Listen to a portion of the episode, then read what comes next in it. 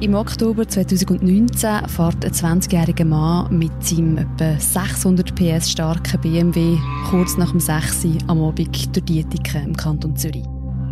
Es ist nicht sein Auto, wo er drin hockt. Der BMW gehört einem Kollegen, der das Auto für eine Probefahrt gemietet hat. Der 20-Jährige fährt mit dem BMW durch die Dort an den Fahrzeugeinstellungen umschrauben. Er schaltet zum Beispiel auf sportlich dynamische Fahrweise, er schaltet Stabilitätskontrollen aus und den Heckantrieb ein. Mit dem kann er nämlich driften. Und obwohl die Strasse nass ist, beschleunigt er sein Bolide mehrmals massiv. Aus Spass, wie es dann später vor Gericht heisst. Er hat nämlich testen, wie fest sein Sportwagen beschleunigen kann. An einer Ampel mitten im Dorf hat er das Auto dann aber nicht mehr im Griff. Er beschleunigt so fest, dass das Auto quer über die Straße driftet und die Fahrt von der Anita B. tätscht. Auf dem Rücksitz hockt ihre vierjährige Tochter Malea. Sie sind auf dem Heimweg von einem Kindergeburtstag und sind nachher beide lebensgefährlich verletzt.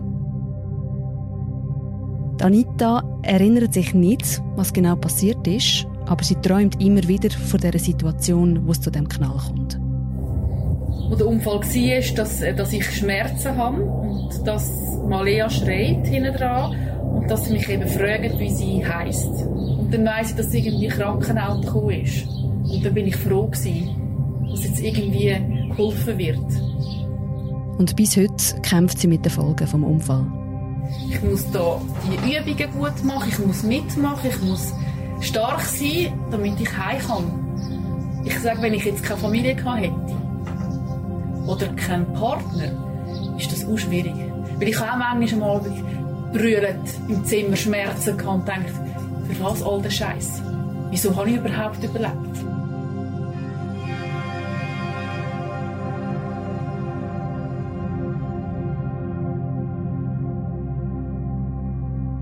Anita und ihre Tochter sind nur zwei von hunderten Betroffenen in der Schweiz, die bei Unfällen mit Raser oder Temposünder verletzt oder sogar getötet werden.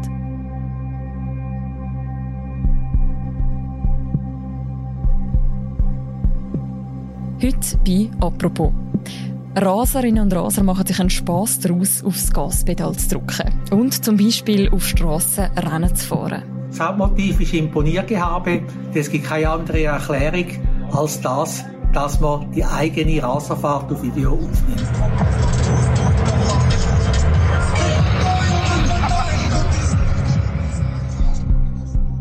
Immer wieder kommt es dabei auch zu teils happigen Unfällen, wie zum Beispiel im Fall von Anita B. Und obwohl es immer mehr Verurteilungen gibt, will das Parlament Raser in Zukunft weniger strikt bestrafen. Wieso ist das so? Über das reden wir heute im Podcast «Apropos» vom Tagesanzeiger und von der Redaktion Tamedia.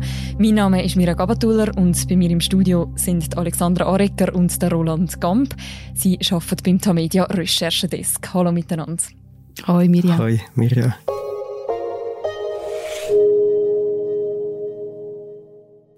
Roland, in dieser Unfallnacht, die Alexandra vorher beschrieben hat, dort wartet ja der Partner von der Anita B. die Heime auf sie und auf ihre gemeinsame Tochter nach dem Kindergeburtstag. Wie erinnert er sich an die Nacht?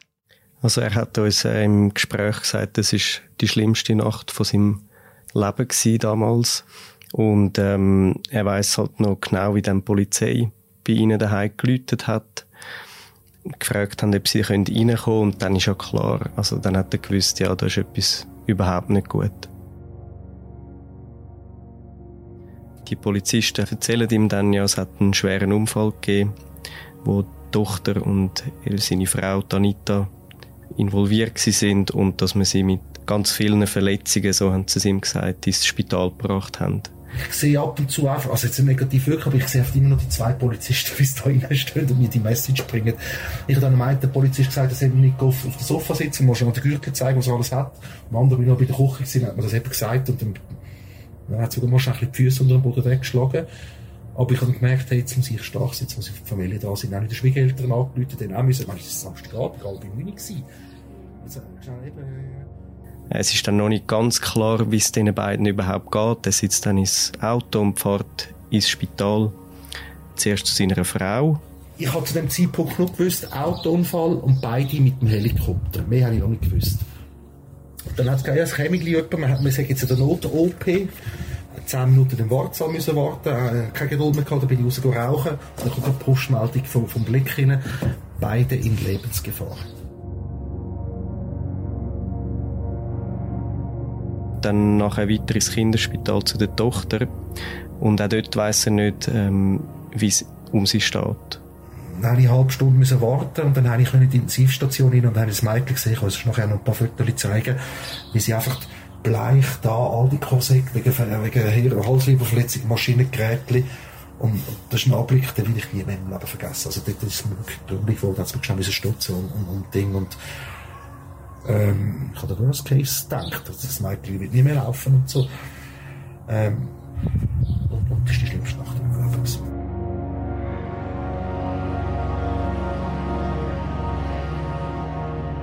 Er hat sich dann natürlich äh, wahnsinnig Sorgen gemacht in dem Moment um seine Tochter und nicht, nicht gewusst, ja, wie es weitergeht. Am Schluss können aber beide Spital dann wieder verlassen. Ihr habt ja Anita B. und ihre Tochter heute wieder getroffen. Alexandra, wie geht's Ihnen jetzt zwei Jahre nach dem Raserunfall? Sie sind nach wie vor gezeichnet von dem Unfall in mehrerer Hinsicht. Also Anita ist sehr lang nicht fähig zum Schaffen. Sie hat nicht können schaffen. Seit letzten Sommer kann sie wieder in einem kleineren Pensum ihren Bürojob machen. Sie hat aber immer noch täglich Schmerzen. Sie hat recht eine üble Verletzung am linken Fuß. Sie kann nach wie vor nicht lang laufen, viele Sachen mit ihren Kindern nicht machen. Ja, ein halbes Jahr später habe ich glaube mal ein bisschen können ohne Krücken laufen, aber weit weg. Ja, ja. Und dann nach einem Jahr ist noch weit weg von gut und böse und hätte mir das jemand gesagt, das geht ein Jahr, hätte ich gedacht, nein, mhm. dann mache ich nicht mit. Ich werde wahrscheinlich auch mal noch ein Loch gehen, wenn ich muss sagen, hey, es ist jetzt glaube ich Endstand und es wird nicht mehr besser und ich mhm. muss jetzt mit dem mhm. leben. Die Malea, die mittlerweile sieben ist, ähm, sie ist eigentlich, sagen die Ärzte, um ein Jahr zurückgekehrt in ihrer Entwicklung und kämpft sich jetzt quasi noch immer zurück. Sie hat sehr viel Kopfweh, Sie hat Konzentrations- und Gleichgewichtsprobleme. Und was uns auch sehr geblieben ist, sie hat sehr Angst, runterzufallen, haben ihre Eltern erzählt. Also sie traut nach wie vor nicht Velo zu fahren oder äh, irgendwo raufzuklettern, weil sie immer Angst hat, runterzufallen und dann wieder irgendwelche Probleme zu haben. Also das kleine Mädchen ist sehr zeichnet auch von dem Unfall. Das ist ja die eine Folge, also quasi die körperlichen und auch die psychischen Folgen, die sie zu bewältigen haben. Das Ganze ist ja dann aber auch noch vor Gericht gekommen. Roland, wie hat die Familie B den ganzen Prozess nachher erlebt? Also für Anita war das emotional sehr schwer gewesen, weil man muss sich vorstellen, das ist das erste Mal, wo man dann wieder auf den Mensch trifft, der den Unfall verursacht hat, dem gegenübersteht. Äh, sie hat dann auch ausgesagt vor Gericht selber, was natürlich all die Erinnerungen wieder aufbringt und das aufwühlt, emotional. Und es hat dann auch ein Urteil gegeben. Man hat den jungen Mann verurteilt zu mehr als 40 Monaten Gefängnis. Äh, man hat jetzt aber mittlerweile aber schon Berufung angemeldet. Und das heißt, der Fall wird weitergehen. Das ist noch nicht abgeschlossen. Und das gilt auch für die Familien. Also auch sie können jetzt emotional wie nicht abschliessen mit dem. Und wie hat Ihr Partner auf das Ganze reagiert?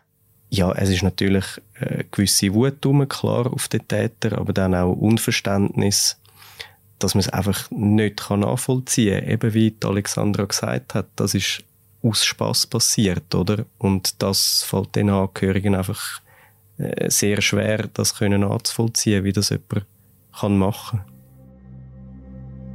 Es kann hundertmal gut gehen, aber es geht einmal nicht gut und eben dann ist vielleicht sogar ein Menschenleben dann, ja, ist, ist, stirbt jemand wegen dem. Also wir haben jetzt da noch sehr Glück gehabt, wir, sind, wir haben es überlebt, aber es kann auch sterben und es muss nicht sein.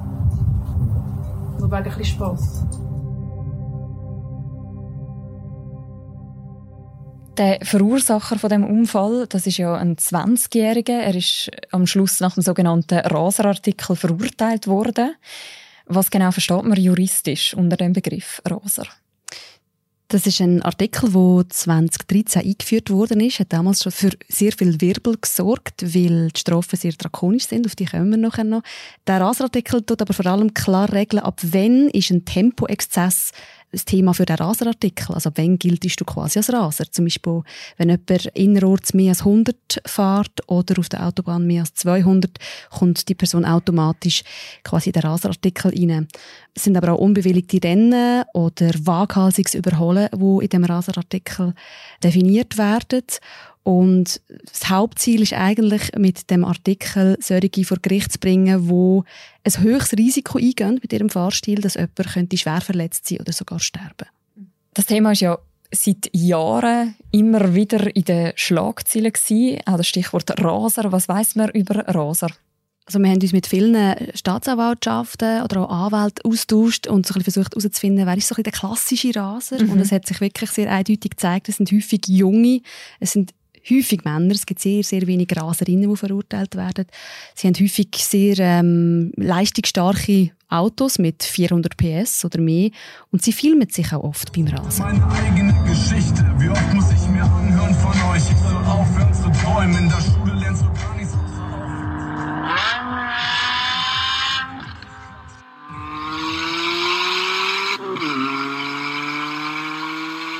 Und stellen dann das nachher wahrscheinlich auf Social Media. Genau. Kann man etwas dazu sagen, wieso jemand zu einem Raser wird? Ja, also das haben wir uns natürlich auch die ganze Zeit gefragt, jetzt äh, während der Recherche. Wenn man den Prozess schauen und die Beschuldigten sieht, dann können sie selber das eigentlich nicht erklären. Oder sie wollen es nicht.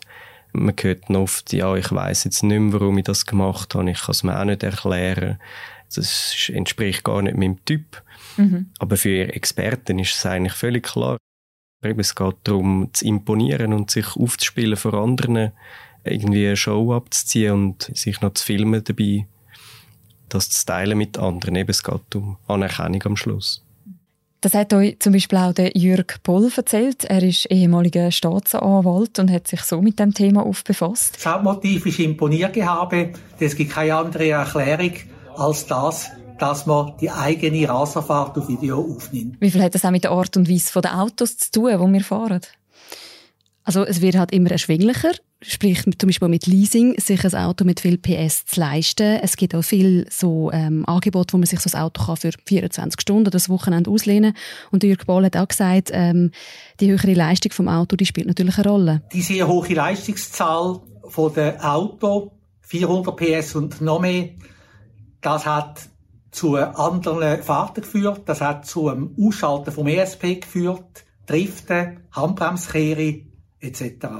Für die Fahrerinnen und Fahrer, die wirklich zu Raserinnen und Raser werden, für die gehört ja das Risiko ein Stück weit dazu. Wie viele Unfälle verursachen denn so Temposünder, Temposünderinnen in der Schweiz?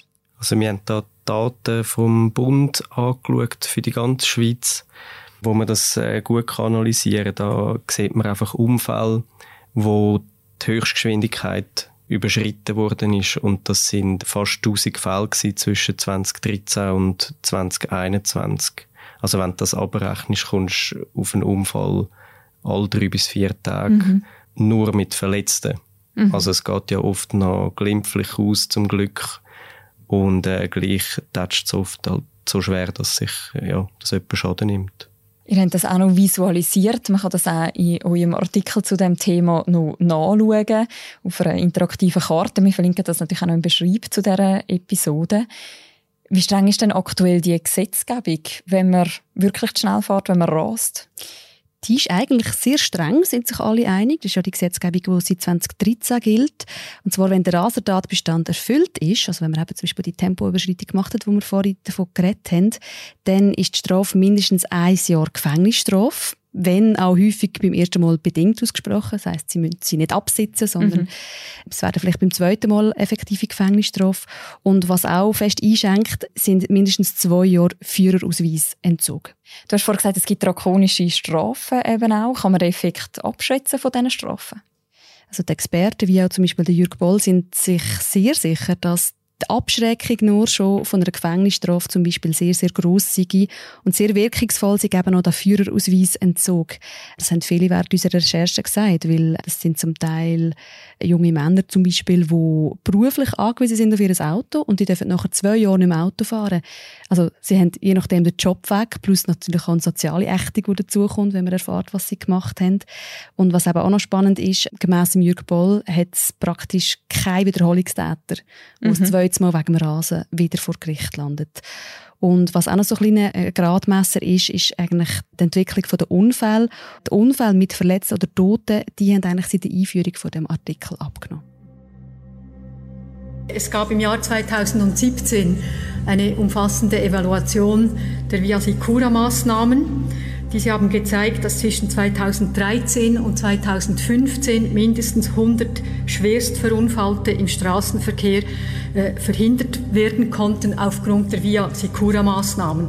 Und eigentlich, denke ich, sind wir froh und dankbar für jedes schwerst verunfallte Opfer oder jede tote Person im Straßenverkehr, die eben verhindert werden kann. In diesem Sinne denke ich, ist es schon richtig. Also das klingt nach einem Gesetz, das eine totale Erfolgsgeschichte ist. Ja, und trotzdem soll es gelockert werden.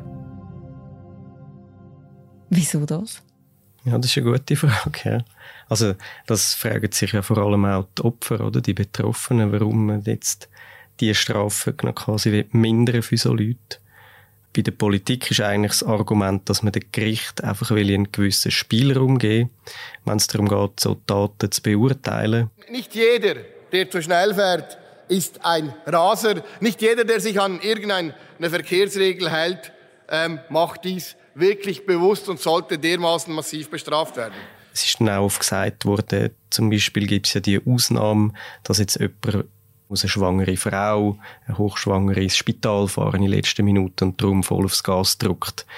Ja, das klingt sicher gut als Argument, aber wir haben jetzt wirklich mit vielen Leuten geredet und kein einziger hat jemals so einen Fall erlebt und man muss dazu auch noch sagen, das könnte man auch schon heute als Gericht als äh, Notstand werten, also dann wird man eben genau nicht als Raser verurteilt. Kann man denn etwas darüber sagen, was die Motive sind von denen, die das Gesetz gerne möchten lockern? Was ist denn ihr Interesse? Ja, ich glaube einfach grundsätzlich, dass äh, die Autolobby sich nicht gerne irgendwelche Freiheiten lässt. Also das ist jetzt meine Meinung. Einfach, äh, ich sehe sonst auch schlicht keinen Grund, weil du hast wie Du hast jetzt die positive Entwicklung, wo man sieht, ja, das wirkt, das macht die Straße sicherer. Ich sehe keinen vernünftigen Grund, das zu lockern, aber das ist meine, meine Meinung. Wir haben auch Parlamentarier gefragt, ob sie den Fall wissen, wo ihrer Meinung nach zu hart bestraft worden sind und uns hat niemand so einen Fall können nennen Das macht es ein bisschen schwer zu verstehen.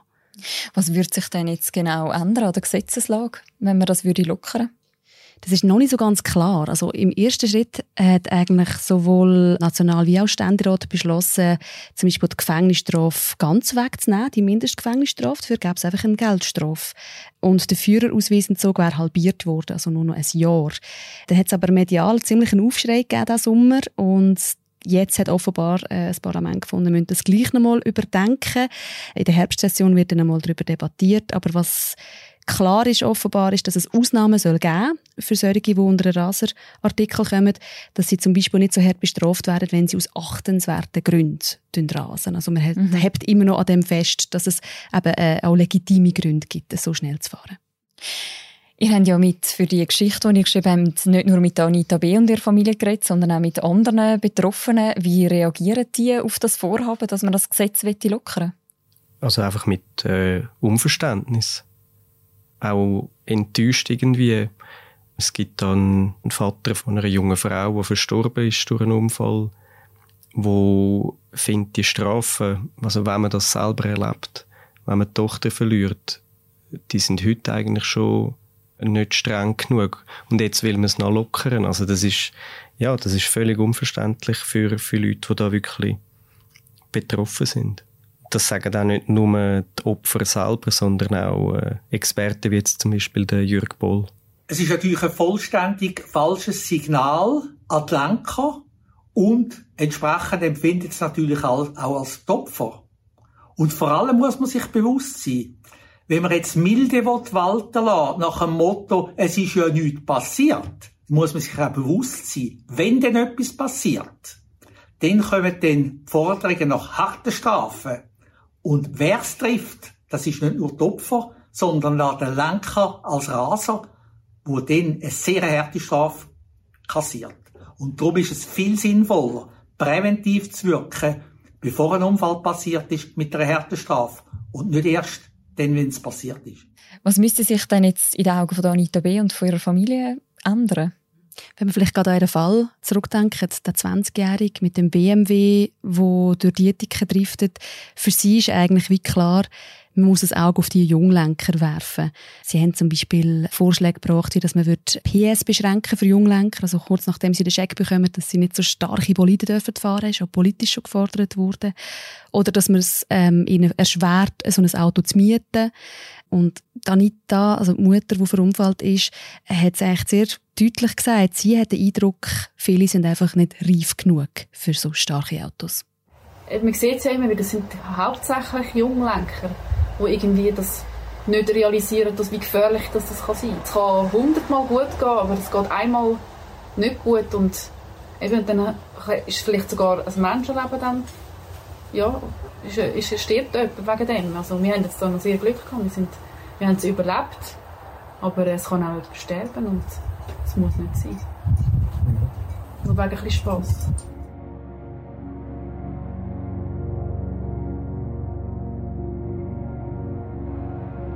Also man sagt ja immer, wir haben in der Schweiz eines der stärksten Strassengesetze in der Schweiz. Wir spüren das nicht. Wir sind jetzt bald drei Jahre nach dem Unfall. Er ist immer noch nicht bestraft, läuft nicht mehr frei rum. Wir haben in der Schweiz ein Rasenproblem. Tut mir einfach leid, das ist so. Dass ein 18-Jähriger für 100 Franken, egal was für eine Automarke, eine 500 PS Bolide kann mieten auf die Schnelle und das legal ist, das, das geht unter keine Kuh. Wie geht es jetzt weiter mit dieser Gesetzesänderung? Ist das quasi schon unter Dach und Fach oder wird es da nochmal eine Debatte darüber geben? Es wird noch eine Debatte geben, also die läuft noch, respektive in der Herbstsession, wo dann der Ständerat sich nochmal darüber beraten, inwiefern man jetzt den Raserartikel lockert und was eben für Ausnahmen dann sollen in dem Raserartikel drinstehen.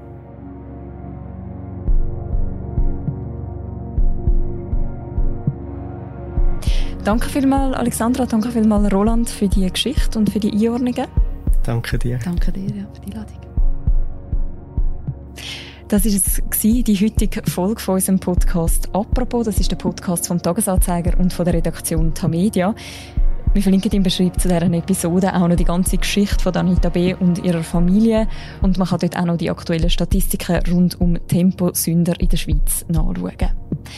Die nächste Folge von unserem Podcast, die hören ihr morgen wieder. Bis dann, macht's gut. Ciao miteinander.